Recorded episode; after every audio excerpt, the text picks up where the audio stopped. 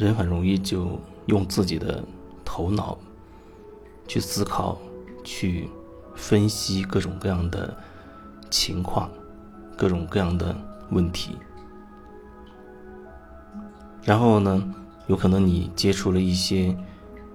身心灵的心灵方面的、能量方面的知识。知道了什么叫做觉知，什么叫做觉察，然后好像又多了一个一个武器，因为我觉得一个了解了灵性知识的人，他更容易变成一个战无不胜的这种状态，没有人可以，或者说别人很难。说得过他，因为他的他的理论层面会更更丰富，然后头脑很可能依然强大，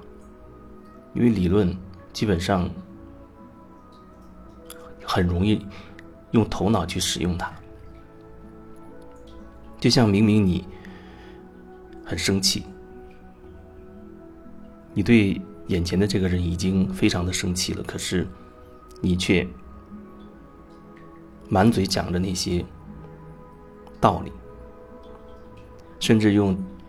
你嘴里的这些理论去说服自己应该怎么去做。啊，我不应该生气，情绪是不好的，我要喜悦，我要我要轻松等等，会用各种各样的方式，很巧妙的继续逃避逃避自己。就像有人，他一一开始之所以会接触心灵层面的灵性层面的东西，是因为他对自己生活中的一些状态不满，对自己的现状不满，自对自己曾经或者正在发生的一些事情他不满意，不满意他又不不愿意去真正去解决它，去面对它，所以他要找一个。能好像绕过问题，就能得到自己头脑满意结果的这样一个途径，然后他就开始接触所谓灵性，最后很可能就变成好像是好像是传销式的洗脑一样，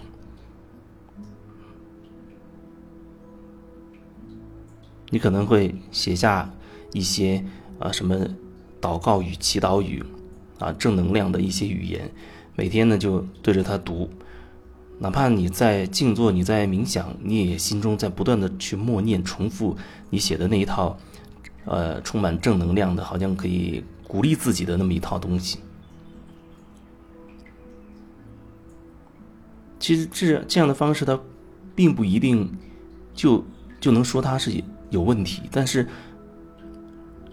如果你内心深处，你内心深层的一个状态还是不愿意面对问题的话，那你所做的这一切，无论那些花样是什么，无论看起来多漂亮，如果你内心深处始终是有一部分是不愿意面对一些东西的，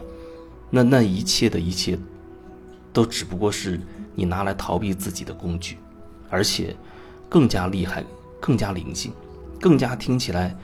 头头是道。合情合理。你不仅会拿它说服自己，还要拿它说服别人。就像有人会觉得，不要老去把你的注意力放在那些负面的东西上，放在自己过去那些不堪的经历上，因为吸引力法则嘛，啊，你要专注在你想要的东西上。听起来好像很有道理的样子，但其实就是一句很扯淡的话。那明明就是在。或者说，那很有可能就是在逃避自己，但是对这个人而言，他可以很冠冕堂皇的把这些讲出来。也许他并不了解自己正在逃避，他以为他把自己的焦点转移了，